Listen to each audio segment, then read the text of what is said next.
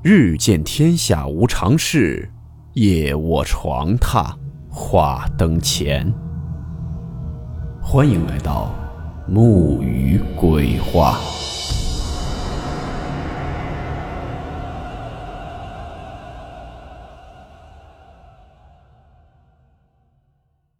大家好，我是木鱼。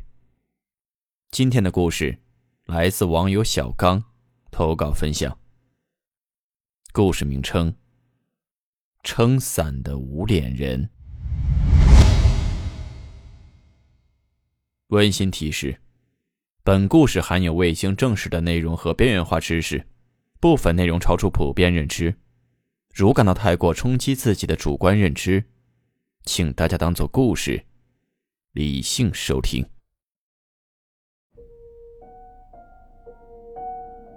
如果你在雾天的晚上，见到一个站在路中间撑着黑伞的男人，请赶紧离开，并且要不时的回头看看，因为极有可能他会跟着你回家。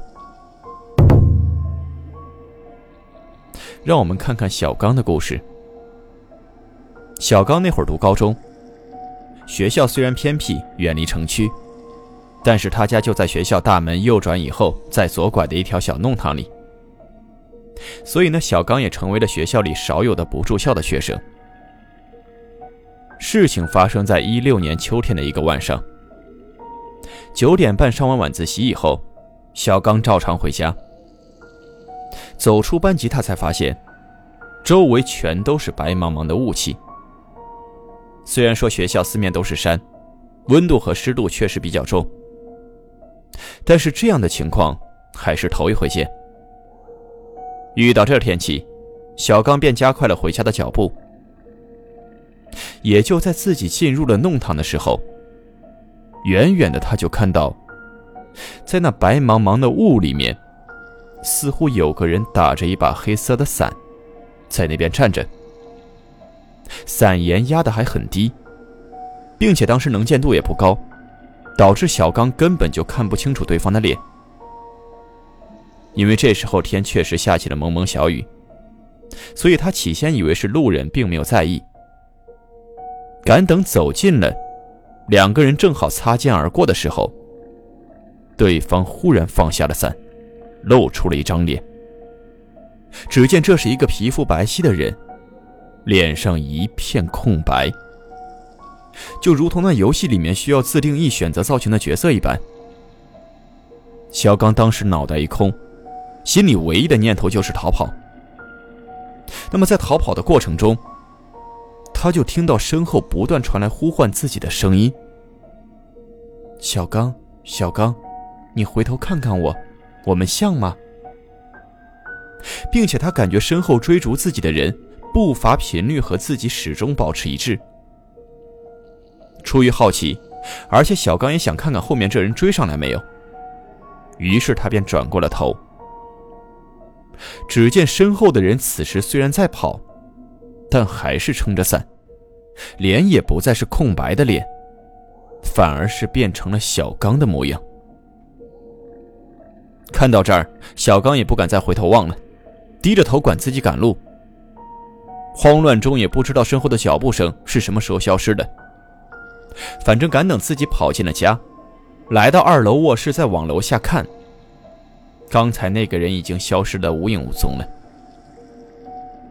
后来这事儿呢，小刚和爸妈甚至老师同学都提起过，但没有一个人相信他说的话。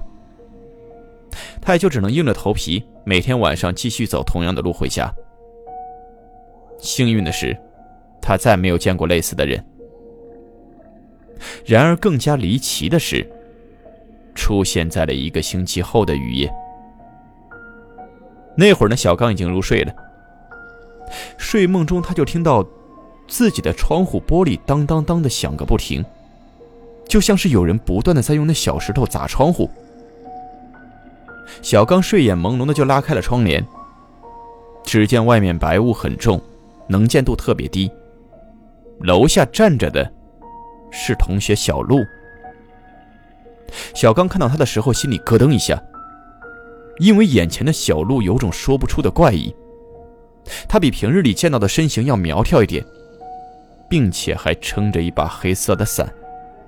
此时正眼神空洞地望向小刚的窗户。再想到说小路应该是住校的，也并不知道小刚家的住址啊，所以他无形中就感觉，这就是前几天那个追逐自己的空白脸男人假扮的。不出所料，楼下的小路抬着头，仰着脸，开始讲话了。他就在楼下对小刚说：“小刚啊，你觉得我像不像小路？我哪张脸更好看啊？”说完，这楼下这人开始一边放声大笑，一边重复的切换面孔，就如同那京剧里的变脸一般。一会儿是他自己的空白脸，一会儿是小刚的脸，一会儿又是小路的脸。小刚当时脑袋都懵了，看着眼前的场景，不知道该如何是好。慌乱间就抓起了床头柜上的花瓶往下扔。那花瓶不偏不倚的，正好就砸在了对方的脸上。也就在砸到了以后，再看楼下那人的脸，已经没有了变化，定格在了小鹿的面孔上。随后他便捂着脸，撑着伞，怪笑的消失在了雨中。第二天没等小刚发话，小鹿就先十分生气的找到了小刚，上来就是一耳光，两个人差点扭打起来。后来经过了解才得知，原来就在前一天晚上，小鹿因为感冒，校医又临时有事不在，于是便在晚自习下课后就和老师申请出校门，去小刚他们那条弄堂里的药店配药。也就在自己走到半路上时。他看到白雾里面站着一个撑着黑伞的男人，赶等自己走近了，他才发现，这个人居然是小刚，并且小刚就如同疯了一般开始追逐他。所以小鹿这才在第二天的上课找到了小刚算账。那么事情到这里，小刚也不知道该如何解释，只能说是百口莫辩，吃了哑巴亏了。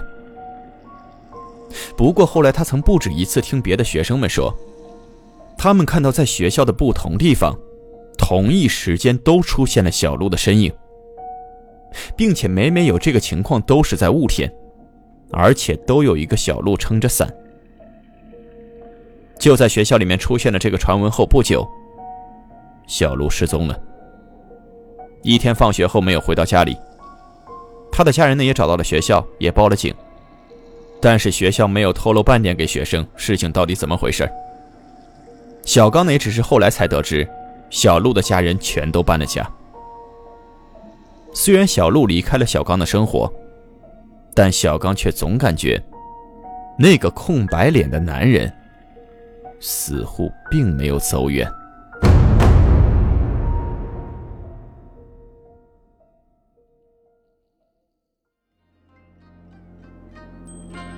好了，我们今天的故事到此结束，祝你好梦，我们明晚见。